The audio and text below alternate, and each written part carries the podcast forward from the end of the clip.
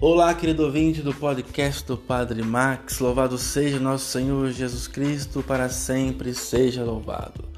Pós quarta-feira de cinza, onde nós rezamos, tivemos aí a oportunidade de rezarmos e de recebermos as cinzas, simbolizando que do pó viemos e ao pó retornaremos.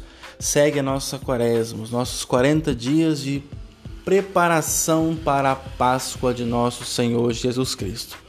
Um dos aspectos importantes nessa caminhada é a oração. Santo Agostinho sempre dizia aos seus que Deus está sempre conosco, mas nós nem sempre estamos com Deus. E uma forma de nos comunicarmos com Ele é a oração. Não que Deus espera de nós a oração como um Senhor poderoso e depois do pedido ele venha nos atender, mas aqui Santo Agostinho deixa claro que é necessário que nós nos coloquemos em condição orante para estarmos com Deus. Deus está conosco, está sempre conosco, mas nós nem sempre com Ele.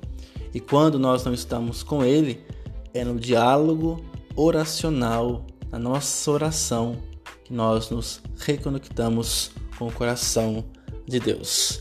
Aproveitemos esse tempo fecundo da Quaresma para aperfeiçoarmos a nossa oração espontânea com Ele, de entrega, e assim vamos cada vez mais sentindo Deus em nosso coração e Deus vai tendo aí essa abertura também no nosso coração.